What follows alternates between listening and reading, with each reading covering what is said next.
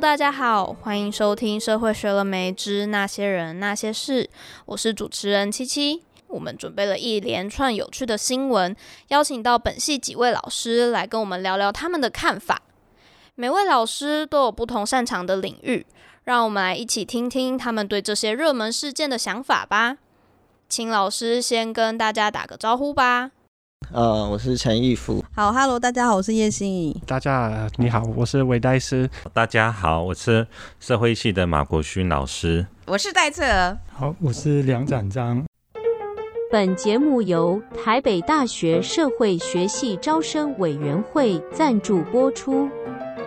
之前有高中生和民间团体在这个公共政策网络参与平台上面发动了联署，提议把国高中上课时间改为九点半到五点。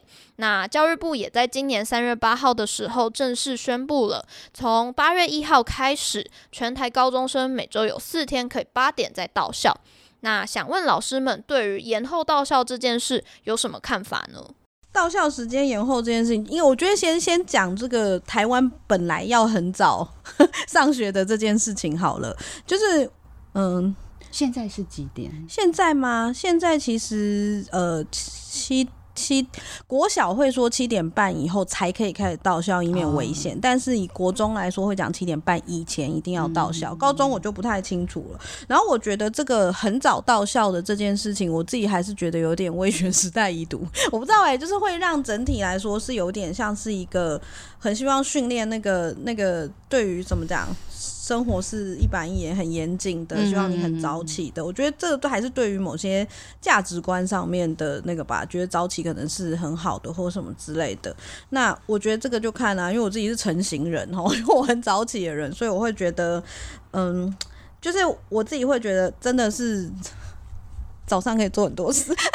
对，但是当然，你也可以说延后到校，我自己还是可以好好运用我前面早上的时间嘛。我想这个是这样，这就是两种不同的、不太一样的假设。有一些会觉得是说，因为学生相对来说，我让你早点到校，我可以帮你一起，可能哦，你可以开始准备东西，我们是一起的，然后你来这边就可以很、很、很有效率的，然后很到位的在控管自己的时间跟对于课业的。但是另外一种这种呃，到九点半以后的这种呼吁的话，有些人当然他们的出发当然也是有自己的一些。论点嘛，比方说，呃，你可能可以让小孩睡眠充足一点啦，精神好一点啦，或者是说，哎、其实如果真的他想要运用九点半以前的时间，他自己也可以运用，何必一定要到校才能运用等等，也也也没有说你。一定不能找到，对对对，我觉得这个这个一样，就你你反过来，你可以说是开了一个方便之门嘛，就是说这这是一个选项。然后那个延后到校的这件事情，我想另外一个引发争议的会是有一些家长的烦恼嘛，就会是说，哎，这个就没有搭配上上班的时间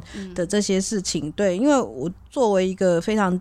就努力在送小孩上学，我大概可以理解啦。可是对于整体教育的影响，我会觉得说这也不是世界末日，事情都会改变的。对，就是这绝对不会是世界末日。只是我的确在听到另外的声音，有些人会说，呃，你让他晚一点到校，你希望的是他能够睡饱一点。可是其实也不会再睡了，不是，他也他也不会睡饱一点，他们会继续。玩电动嘛，他会继续使用那个，啊、对啊，他会继续看 YouTube，、啊、呃，就是晚上可能也不会早睡。他们现在所养成的起来这个习惯，书本绝对是最没有吸引力的。对，就是那些正规的教育里面要你去吸收东西，绝对是最没有吸引力的东西的时候，呃，我们再继续给他们延长时间的时候，我觉得可能要要有一些。还是要有一些配套跟思考啦，对，怎么样让那个东西出来，也是一样，要分几个面向来谈。就就教育本身来讲，就是我们大家都知道，一个学生他其实所谓的 attention span 事实上是有限的。嗯、你你让小孩子在学校这么长的时间，你你到底是要成就一个什么样的事情？要先讲清楚。你这么长，你能够达到什么？然后还是说？短的时间一样可以达到，然后还有就是说，你给小孩子一定的时间，但是有更多个人的时间，是不是其实也是一种学习？也就是说，学习他怎么样子去运用自己的时间，因为现在时间的运用，其实时间是超级重要的，超级珍贵的东西。如果有机会让他知道可以怎么去运用时间，其实也是一个蛮好的。我就是担心学不会啊，我也会担心。但是我是想说，啊，总是要想一想有这种可能性。是啊，是啊，就是我刚刚讲那个配套嘛，就是不是不能，啊、但是那个配套没错是怎么？你讲的配套其实很重要啦，嗯、就是说，因为很多人很多家长，OK，我这样讲完之后，家长可能会啪全部打过来哦。嗯，很多家长的考量真的就是比较偏向是。跟他们的工作时间的一个配合，嗯嗯嗯、尤其很多人就是越小的小孩子越需要配合，因为小孩没有办法自己去上学，嗯、所以说就可能就是要送去，然后就想说，我七点就要出门去上班，我当然要在七点之前就把小孩送到学校去啊，像类似像这样。但是我觉得哈，当政府在做一件事情的时候，他可能要去思考，是不是就像您所讲的刚刚的配套，嗯嗯、比方说是不是真的可以更。更努力去推推一下，比方说弹性上下班，哎、嗯嗯欸，父母就是有人要帮忙要接送小孩呀、然后不然的话，你知道小孩子一天在跟学习有关的环境，可能长达十二个小时，所以我才会觉得这个提出来说睡眠不足的那些否的他所思考的那一群人，其实是那个可能是父母没有办法。这么有弹性的去陪小孩的，他可能是四点了五点下课之后，再去了很长的补习班，再回家到十二点一点之后才睡觉。对啊，那你请他七点之前就到学校，你可以算算看他的时间，而且。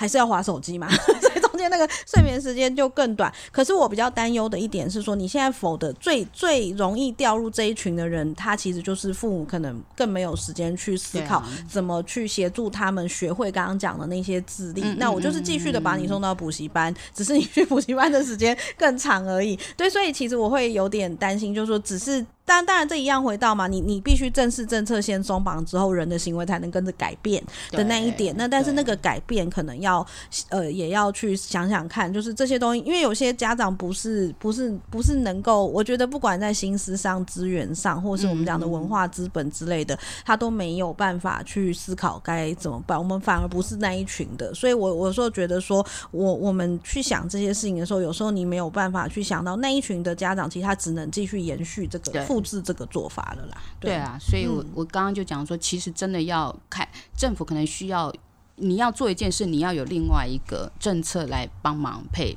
就是说，比方说你你可不可以去尽量的去推广，像 COVID 之后，其实有些人是在家里上班，明明我觉得那也是明明也是一个可能性，所以说可能就是要一起搭配才才有办法。嗯，社会学家在探讨教育的时候。往往会从一个一直他的分析架构，往往是把分析的对象分成不同的行动者或者是社会行动者。那我们我们其实最传统的时候，我们最早期只关注在的行动者就是学生、家长、老师或者是学校行政人员等等。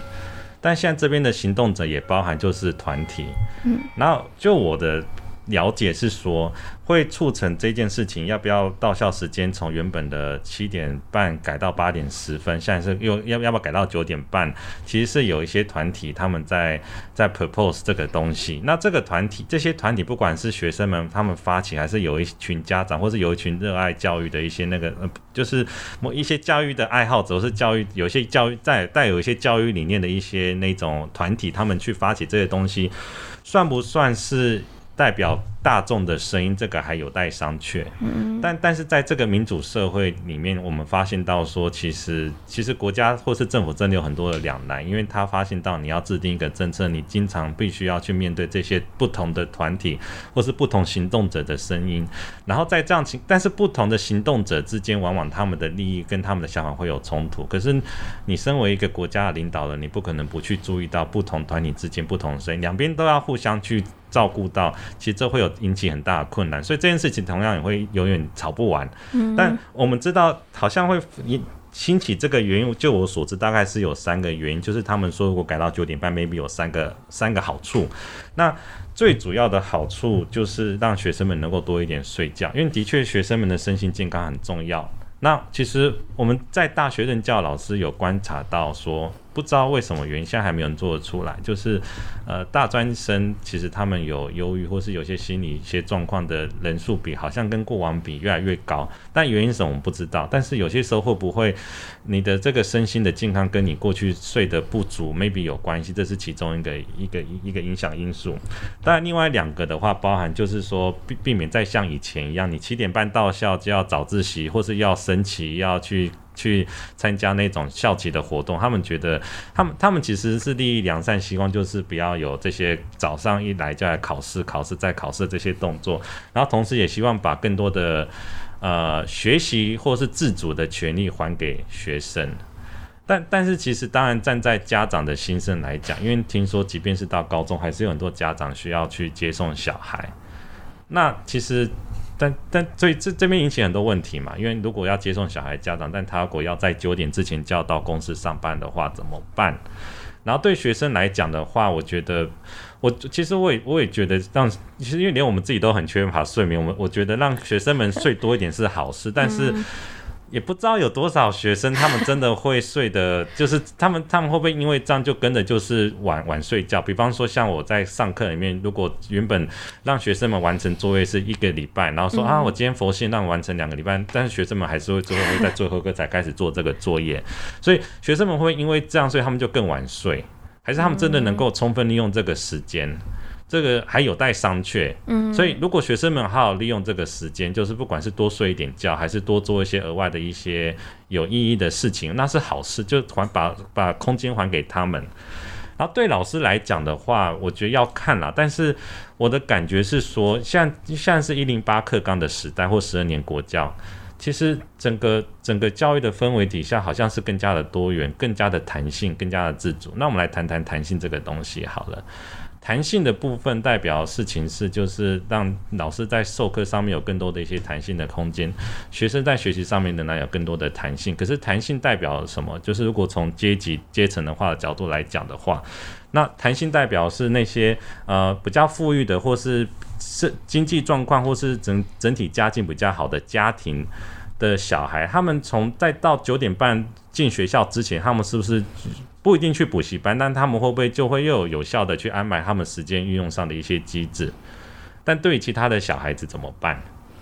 弹性的问题在这里，因为其实整个的趋势是，呃，一零八课纲以来，其实那个我觉得对于老师在教学或者学生在学习上那个负担并没有降低哦，嗯，还是一样的重。然后学生们还是知道，我还是会有一个呃理想跟目标，就是未来我要进好的学校或好的科系。而且他们知道要经过一个考试制度，不管那考试制度是笔试还是是面试，还是书审还是口试，还是有这个机制。而且你就是要用某种方式去做准备。那其实老师们会叫说，其实我课程上不完。嗯。然后，而且很多的一些明星不一定每间明星学校，但是很我听到还是有蛮多的一些至少明星国中好了。他们其实去老他们之所以变成明星国中，就是老师还是会给学生。考一大堆的考卷练习，而且那些考卷听说是很很难很难。那在这样情况底下，其实如果有点还是一样，就是有点换汤不换药。如果说整个的那个升学的压力还是在，只是它是变成一种型。那你换到九点半上课，其实只是只是有可能拉大一些学生跟学生之间的距离，因为因为其实教教育社会学有一个理论，就叫做水龙头理论嘛。他理论其实很简单，他理论就是说，呃，如果要让这个公公教育的机会更越加的公平的话，那其实就是让学生在学校留越久。但留越久的坏处就是，其实好像学生们被绑在那边，然后学校老师教的可能也收手。可是至少对于那些爸爸妈妈没有办法帮小孩的小孩的家庭来讲的话，其实学学生在学校毕竟就是有一个接受一些知识的教学跟一些一些资源上面的辅助。那你这样等于减少了学生们待在学校的时间，等于增加学生在外面那个额外的一个空间的话，那那这样就会增加学生跟学生之间的落差。那我们回来再谈我刚刚讲的那个弹性这个东西好了，就是我们现在教育是走向弹性，学生的学习走向弹性。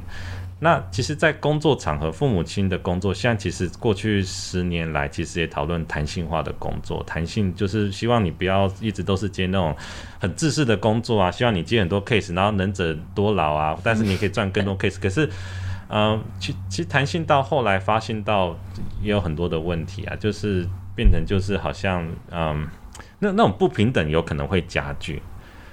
我我先讲到这边好了。我。不一定是很早上课，我们是荷兰，我们每天是不一定的上上课时间，所以有时候是七点半出门，八点半要到校。但是我也有好几年是每个礼拜有一天十一点才到学校，就是就是他的上课，就是他每个学生有他自己的那个排课表，那那个排课表是不太一样，是，所以因为。排大家的排课表不是那么简单的事情，所以其实每一个学生会有可能是前面两个小时就不不需要上课，或者后面四个小时不需要去去上课，所以大家的上课时间不一样。嗯，我我我觉得教育它不是一个工厂，就是我觉得就是就好像是从。某就是几点到几点去上课，然后那边好像是你去上课是学到东西。就我觉得这个是我们可以重新思考。那当然是，呃，更重要的是我们上课的时候，我们到底是在做什么？那我我我我我常会觉得，就是如果我们是规定说每天几点去上课，然后几点下课，然后几点回家，好像是我们在准备的，并不是我们在教育的，并不是只是独立思考的人。我们在教育的是好好可以开在工厂上班的人，就是 乖乖的老公嘛。嗯嗯 哎，那就是呃，我我我。我我了解，我们是需要有一点一个时间要要要开始。那但这这个开始的时间，我觉得也要看说，呃，的确是睡眠很重要。那更重要的是，我们开始之后，我们到底是在做什么？呃，我们有没有好好去花这个时间？而我们有有没有很意识到说，哎，我们这这门课，我们或者这一堂课，或者这一个小时，我们到底为什么在做这些事情？而为什么要这样子学习？而我们这个学习真是最佳的学习的的方式嘛？所以。我觉得常常我自己来上课，呃，没有，应该是这样说，我们是。我们作为老师，常常会抱怨学生常常翘课嘛，对不对？然后好像还蛮多的老师会说：“哎呀，学生真的是之前比较好，现在就是一代不如一代嘛，就是这个概念。”那我觉得我们其实我们要多多去思考说，那学生来上课，他这边会得到什么样的东西？所以我们自己有没有提供足够的那个那个价值，让学生愿意去来上课？那我觉得你提供足够的价值，学生会愿意来上课的。那不。不管是你是八点开始，或者你是九点开始，或者你是九点半开始，重要的是你提供价值，学生会想要来上课，想要学东西。那呃，你没有提供价值，那你几点上课，学生都不想来嘛。所以我觉得这这方面，作为一个老师，跟这个议题有点没有关系啦。但是作为一个老师，就我会觉得我们要多多思考说，那我们到底是提供学生什么，而他们为什么会会想要来这边？那回到就高中这个。好巧的，就是他调的，可恶！因为我下一个研究计划就是要做他那个睡眠的问题，高国高中生睡眠的问题，对。但是他现在就给他调掉了，所以，所以我也不确定我能够做什么。不过国外的研究是这样，就是如果你在乎的是睡眠品质这件事情的话，延后就学，事实上是会让他们的睡眠品。的时间增加，可是品质不一定增加。对，这这牵扯到就是数位化、数位数位时代的小孩子，对，就是他们事实上，呃，会随时的在他们的 phone 上面 on call。对，所以就是说，在使用这些数位的资呃数位的怎么讲器材嘛也好，就比如说手机也好，网络或者是说看电视也好，对，譬如说像有一阵子。就是雷神事件的时候，对不对？你们就会被迫被迫去那个被迫去熬夜，然后去关去追最新的一个进度。对，那这个其实就是这个数位时代的那个呃青少年他们的一个特性或青年的一个特性，所以。这个这个时候，就是你让他有时间可以增加增加，不一定是拿来睡觉，这是一个问题。对对啦，睡眠足够跟平时是没错，后面能睡多久，但是也是几点开始睡嘛？对对对，没错。对，那不过另外一个，其实在这这一个过程当中比较少提的，就是因为大部分的讨论都是以青少年为主体，对，可是事实上。我们去思考，就是你动到青少年的 schedule 的时候，嗯、事实上你要动到整个 family 的 schedule。嗯、对，那有些 family schedule 事实上是相对容易动的。嗯，对，譬如说可能是有一个全职的家庭主妇在，或家庭主妇在，那或者是说事实上。父母他的那个工作都是非常弹性的，对。可是，譬如说像刚刚提到劳工、劳工阶级，他们的那个是固定的。那这个时候你要怎么样处理？譬如说接送小孩的问题，或者是说呃家里有人或没人的这个问题，对。事实上就这样子的调整，让你就是一个全面性的调整之后。我们还在观察，就是后面会不会发生什么问题，就是那个 coupling 的那个问题。这个意思也是说，因为我们台湾常常是在讨 呃讨论说，小孩子在教育上是不是花太多时间嘛，花太多时间在学校里面，然后花太多时间写功课。但是我常常觉得，在这种的讨论，雇主是被忽略，因为你你你你你的意思是说，其实对对，小孩子几点去上学，并不是学校决定，呃呃是学校决定，是学校是学校在考量说，哎，大家需要几点去上班，对对，然后小孩子送到安亲班，对，或者有很多课后的活动，也不是学校要的，而是因为父母都没有办法，需要的，对，就是没有办法，就是提早就是下班，所以就是在整个的讨论，我觉得是雇主是怎么看待父母，对，然后雇主是怎么看待呃他的员工是有 family 的，而他有多多远的角色的，是是，就是这就是好像是好像忽略这一块嘛，对对，这一块其实一直没有进去，对对对，一直没有进去，对对。下一个想要跟老师们聊聊的题目是：农历春节的期间，全台爆发了蛋荒，而且北部缺蛋的情况又比中南部还要严重。不知道老师们有没有感受到呢？对这件事又有什么样的看法吗？因为我每一天都会吃鸡蛋，那 我就、嗯、就是在过年之前嘛，就是开始慢慢少。那当时我就想啊，是不是？台湾过年跟香港不同，就是鸡蛋是不好的东西，要收起来这样子。那 后来才知道，原来是一个，就是有一个蛋黄的情况。如果要就是牵连到这个社会学，我就会想，就是其实我们在都市化这个层面上面，其实大城市其实蛮脆弱，嗯，就是。其实很需要很多，就是呃不同的地方去出产一些东西，或者是呃就是输入一些东西，才能够能够就是很好的运作。疫情的底下，我们也就是看到有这个供应链的问题啊，就是其实我们会看到我们现现代的生活，其实呃需要的东西很多，也是有一块没有了就。变就显露我们其实生活其实那个社会的需求，或者是呃我们的生活其实真的很脆弱的部分，这样子。嗯，我也蛮认同展章老师说的，就是其实呃这这个社会其实有它就是发展到今年二零二二年，那是一个非常完整的一个世界的分工的体系。嗯，然后其实我们也是。活在一个物资非常的富饶的一个时代，真的要什么就有什么。嗯、但是也相对这其实这几年来发生的各种国内或是国国际的局势，让我们更了解到，其实这整个的分工链其实是脆弱的。嗯，我有注意到这件事情，因为我去买菜的时候就的确买不到蛋，嗯、然后卖蛋的那个我卖蛋的那个摊子都都不见了。就是在菜市场，就是看不到它，所以我又意识到，然后觉得好麻烦。但是我我我不是很清楚这个问题的来源是什么哎。嗯，是我没有碰到，因为你们家不煮饭，你们家没有吃蛋吗？不是不是，因为我们在过年前刚好去 Costco，然后买了三十颗蛋。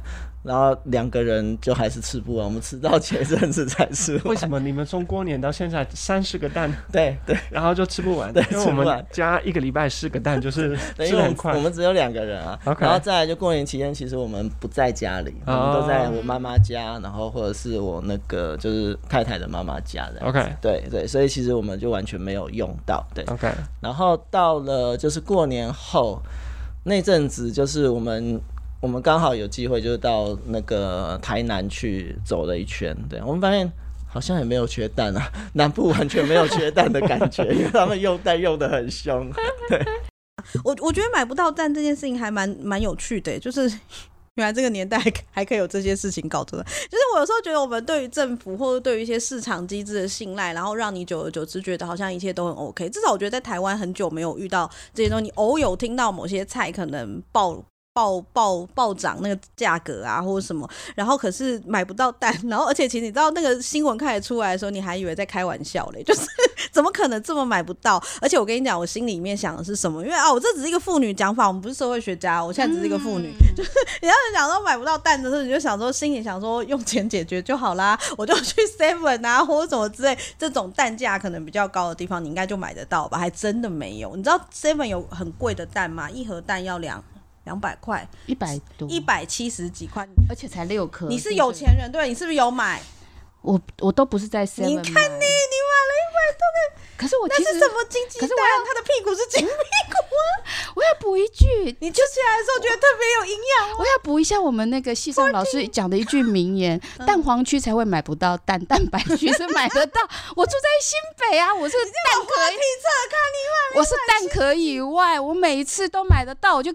就想说，哎、欸，到底缺蛋的人在哪里？缺蛋，我缺蛋的，真的缺蛋，啊、因为你住在蛋黄区、啊，蛋黄区的中间，就真的缺蛋。就 Seven 连那一个永远在架上卖不掉那一盒七百一百七十几块，哦、你每次排队，阿公阿妈如果拿到的时候，他们只要弄到，然后店员一刷，他就说，哎、欸，不好意思，先不用。你都卖不耶！然后我跟我先生去那个全联超市，嗯、然后他就会每次都跟我讲说：“那你不是还有蛋吗？”然后你知道分去的都是什么？是皮蛋。每次都要去，幸好我有陪他去，不然我们家就一直被他买一堆皮蛋。皮蛋也是蛋呢？皮蛋有那个什么铅，不能吃太多。对要，这个要剪掉。我 要剪掉。皮蛋有铅啊？皮蛋真的有铅吗？真的有铅啊！皮蛋制作过程可能会用到氧化铅、氧化铜。依照食药署的蛋类卫生标准规定，皮蛋中的铅、铜残留容许量为零点三 ppm 及五 ppm。政府会定期进行抽验，所以皮蛋也许有一咪咪铅，但只要是合格的皮蛋，还是可以吃的。毒物科医生皆铅过量危害，选皮蛋要注意哦。皮蛋没有铅吗？等一下哦，会添加氧化铅、氧化铜啊。然后真的有哦。对，所以耶，那那个可以不用剪。等一下，等一下，等一下，我好担心哦。其实有可能有，也可能没有啦。他说只要有合格的皮蛋，就不用过度担心。对呀。那我从小到大在忙什么？其实我其实是从头到尾不知道为什么那个是好吃。他喜欢吃皮蛋，然后而且他还会买那个炸皮蛋一串呢。我也是，上面有三个。我也是到现在才知道原来皮蛋还可以炸。然后那那时对我也是，我也是他点我才知道。然后那时候我很担心他，因为你知道皮蛋没有钱。太好笑了！为了这个我们暂停了吗？怎么可以暂停？这个是题外话，我是真的从来没有缺蛋过。为什么 Jason 是满满都是蛋？哦，因为是贵妇去 Jasons，不然你要去哪里？你就全脸，我刚说了，你走出来就是 Jasons，距离学校最近啊，就去买啊。而且我又没有每天吃蛋，所以对啊。后来我就觉得很奇怪，你想吃蛋，你去早餐店就好，早餐店会 manage 那些事情的。哦，他们都有蛋，他们都是有钱的。没有他，然后但是因为我们在蛋黄区的早餐店，所以中间有关掉几天，没有蛋就不开不开。他们可以可以开始有那个啊。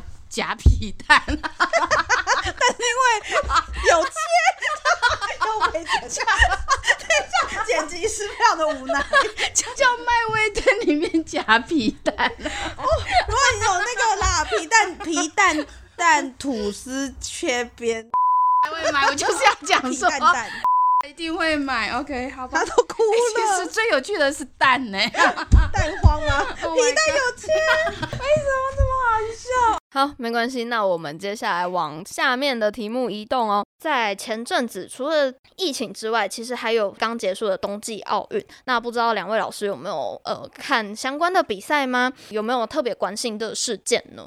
我我是。我是很爱运动，那我研究一个很大的一个知识是运动，就是主要是研究欧洲职业足球。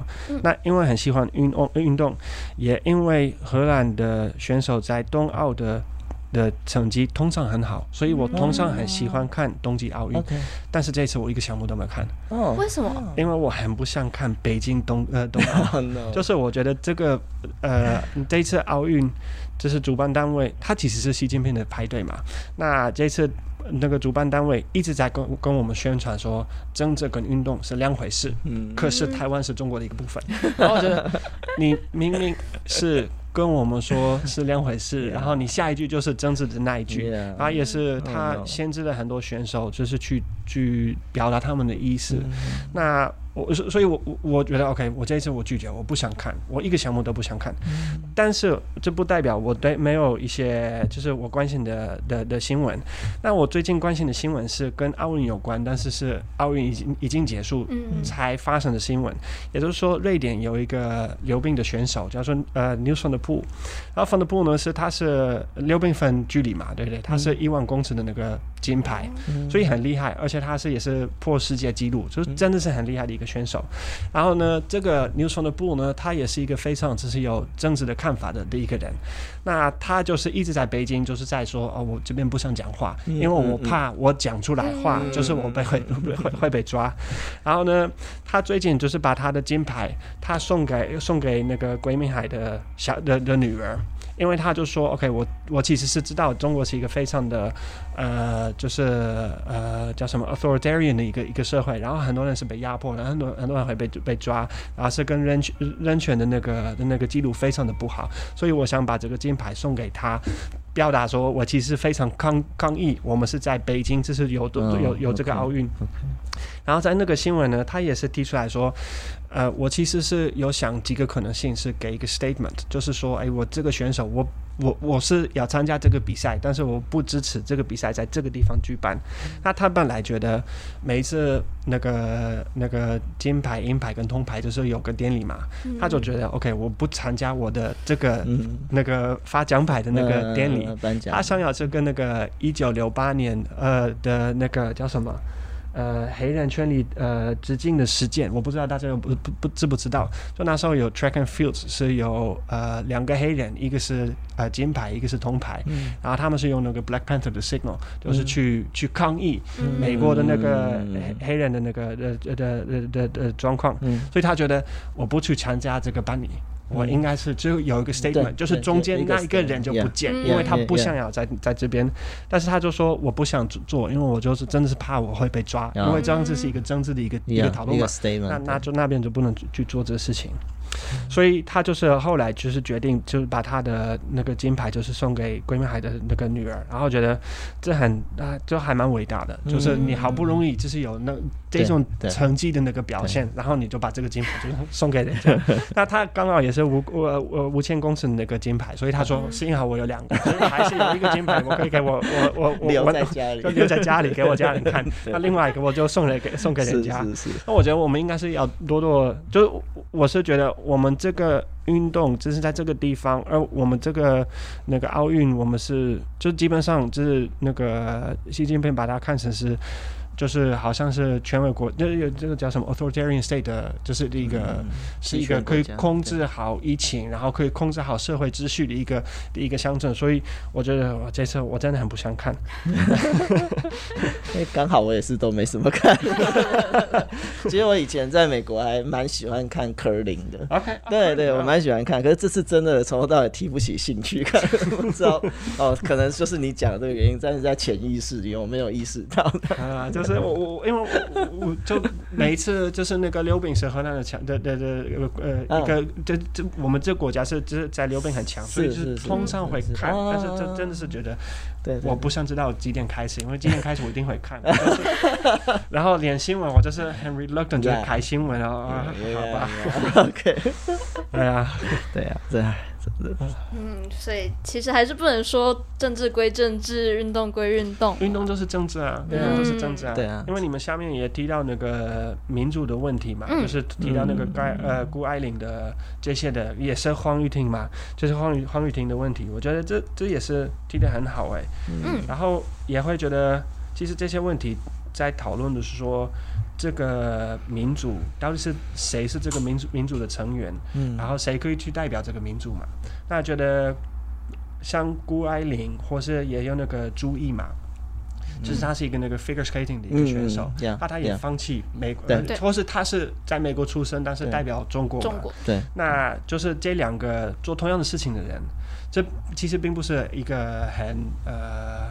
很特别的事情。其实还蛮多人是为了运动而去换他们的国籍。嗯那呃，就是他们在呃中国国内就是受到很不一样的对待嘛。嗯谷爱凌就是因为她讲的很流流流利的中文，然后她又是很成功，嗯啊、又是在一个中国一个比较小一点的运动，就没有那么多人，就是在嗯在中国滑雪，所以她又没有竞争对手，然后就是又是好像是一个典型的华人，就是脸长得像一个华人一样，然后就是讲话也是像一个华人一样，所以他就是，而他又很成功，所以他就是被接受，那都是大家都很爱他嘛，然后主意就是刚好相反，他又是就是在那个媒体专访的时候的的的时候，她。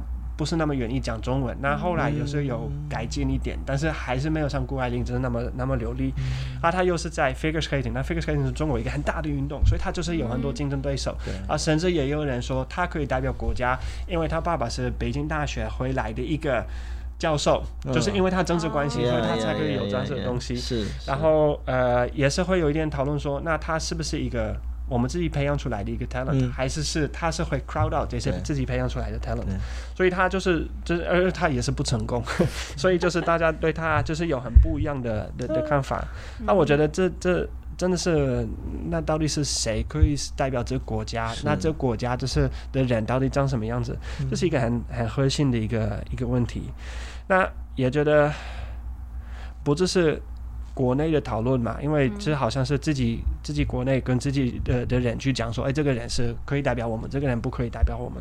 但是我觉得其实运动的平台也是可以让全世界看到这个国家，像这个黄玉婷的新闻也是报到荷兰去，哎，嗯，就是荷兰的 BBC，、啊？我们也有类似像 BBC 这样子一个新闻台，然后他们就是在那个报这个新闻，那并不是在发生的时候报哦，嗯。是在政治进来。开始说他应该是要被惩，就是要受到一个惩罚，嗯才报这个新闻。啊然后我很多朋友说，台湾什么样的国家啊？我以为我们以为是一个很开放的国家嘛，那为什么限制他穿什么？嗯就是他去穿什么，就是谁 who cares 嘛？Who cares？但是好像是这边好像大家还是会 care。对，然后我觉得很可惜的是，台湾运动是一个很好让人家看到你的国家。那台湾是很需要被看到嘛，就是因为那个国际状况。但是台湾好像没有好好的把握这个机会，只是被人家看到所以我们看到的是负面的一面。嗯啊那我觉得每一次看到奥运，那觉得很可惜，台湾没有好好的去投资运动，嗯因为。我我就如果看台湾在，就大家都说，哎，我们去年冬季奥运，呃，东京奥运好像是做很好，对对。但是如果你看台湾的排名，就是在那个、那个那个 medal 的、那个 medal count 的排名，其实它旁边的国家比台湾穷很多，或是人口比台湾少很多，所以台湾的排名并不好哎、嗯。就是就台湾的排排名，意思说台湾的排名可以更好。呀，那我觉得，像如果是在荷兰的话，因为荷兰最近荷兰也是一个小国家嘛，人口是一千七百万而已，所以比台湾少。但是不不管是冬季或是夏季奥运，都是进前十名。嗯那也是因为国家是很意识的在培养，就是说、嗯 o k 我们哪一些运动是有机会是得牌，嗯嗯那我们就是去投资这些是人。是是，那因为有这样子的投资，大家都看到荷兰。然后我觉得一个很大的差别，我跟我太太到国外，我说我荷兰来的，嗯大家就开始跟我说，哦，你荷兰来的，哦，有这些运动选手，这个运动选手，这个运动选手，大部分是足球啦，但是就是大家都有一个印象。那他说台湾，他说，啊，你泰国来的、哦，那芒芒果最近怎么样？那 我觉得真的很可惜，就是没有好好的，因为台湾是是有这个钱可以去好好投资，好好培养。那个运动选手，然后就是我们是呃 regularly 会有好的运动选手，因为现在是有点像看看运气嘛，有一个人有兴趣，然后刚刚也是找到足够的钱可以 support 他的那个那个那个职业，那就每一次的成绩一些上上就就就会会往上，或者也会往往下，就不不固定在哪边，那就是我觉得很可惜，就是大家都看不太到台湾。那我觉得像。夏季奥运就是那个羽球的那个金牌，嗯也会报到荷兰，那也会报到为什么是政治上那么敏感，就是台湾是第一名，然后台湾的那个 Olympic flag 是挂在那个中国的那个上面，对对，就也是会讨论到这个状况，会会很自然的是让更多人知道台湾的状况，或者台湾这个国家跟台湾的目前呃面对的状况，而为什么是我们需要在。这个场合做那么多像 Trump 讲的 Orwellian nonsense，就是、嗯、就是陪这个，就就是呃，就是让台湾，就是为什么台湾有那么那么那么困难的一个状况。嗯、那我觉得真的是没有好好的去发挥这个机会，嗯、就是我觉得真的是很可惜。是是是是，OK。现在来到番外篇，听说老师们有看《晋级的巨人》，想问老师们，觉得阿尔敏为什么喜欢雅尼呢？那个契机是，就是他被他被那个嘛水晶化之后嘛，对不对？然后他就他就时不时就会到他那边去跟他讲话，这样子，对，会不会就是阿尔明他本身的问题的？就是他他事实上他没有办法，就是跟那个其他异性这样子。讲话，或者是譬如说你我面对面，然后他讲一句我讲一句，他需要的是一个倾听者，对，所以就变成一个完全没有办法回应他的一个倾听者，那这样子他才能够培养他的感情，这样子。对，那如果你把它套到日常生活的话，其实呃，譬如说像那个像有远距的恋爱，或者是说像有那种是。呃，单纯的是用 email 的方式进行的，就是你会有一种比较长时间的抒发，而且你在抒发的过程当中，其实是不需要看到对方的形象的，所以你可以比较完整的去讲述你自己的情绪。那也许有些人就会觉得，在这个过程当中，事实上是增加他的那个喜欢的程度，因为他会去。把，因为对方没有办法回应嘛，所以他会活在自己的想象、对方的想象里面，然后去做对话。那反而这样子会增加他的那个喜欢的程度。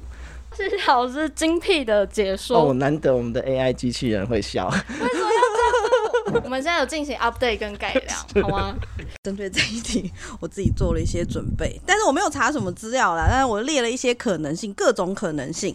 就是阿明喜欢雅尼这件事情，我不知道大家就是近距的这些粉丝们怎么看。我自己是觉得有点吓一跳，就是而且我好像是踩雷踩到的，然后也没有深思，所以这一个题目让我反过头来去想了一下阿尔敏喜欢雅尼的这件事，因为其实我自己会觉得他们的外貌上面并没有那么的。是有吓一跳，因为雅尼看起来就是大姐姐，阿尔敏就是。就是小狗狗般的那种感觉。好，然后正式的答案应该是，如果是作者给的答案，是吧？作者算作者给的解答吗？就是有些会看到说法，是因为阿尔敏吃了贝尔托特嘛，超级巨大巨人之后，然后因此就留下贝尔托特的情感，所以他就喜欢雅尼。这个贝尔托特效应，我们决定概念化它。贝尔托特效应，这是第一个。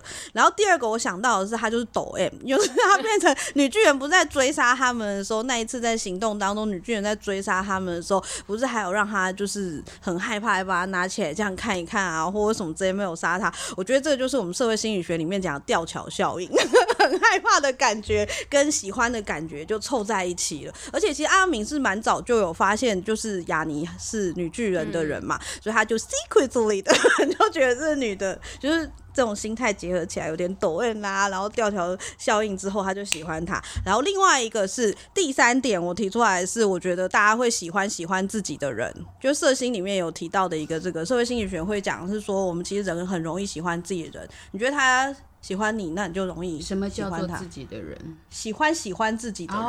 嗯，你刚刚在发呆。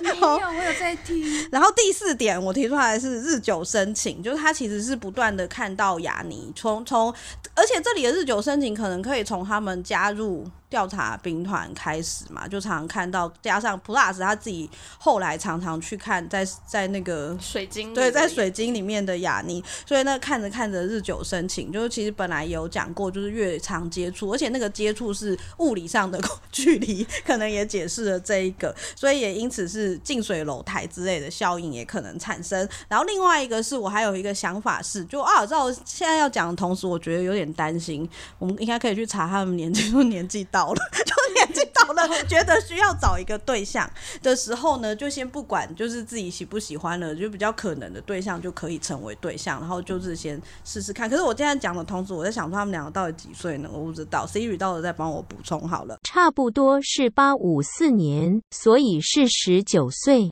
然后我觉得接下来还有可能是一种异国风情造成的，就是他们两个就本来是在不同的国家，那种 CCR 的概念，它带有一种神秘的气息之类的感觉。然后还有一个，最后我要提的是，奇美尔有一种距离说嘛，他的一个很 duality 的说法是说，雅尼可能是一个对他来说不会太近又不会太远的对象。就是在在在呃职业上啦，或者是说在心情上面的话，其实他都呃，就是我们不会去追求太靠近，人觉得有点无聊，没有什么吸引，就是没有什么挑战性。但你不会去追很远很远的人，因为不太可能。就像大家可能觉得，大家可能会说啊，林志玲我婆，但你不会去追到她，因为不可能太太远。但雅尼对他来说，可能是一个距离还蛮刚好的，对。各种解释，大家参考看看喽。对，但是最重要，毕竟还是要去问当事人本人嘛。而且，就总没有人管雅尼为什么喜欢阿尔明呢？他可能说我没有。好喽，好，谢谢心怡老师非常精辟跟多元的分享哦。好，这系列节目就到这里结束，拜拜。谢谢，好，拜拜。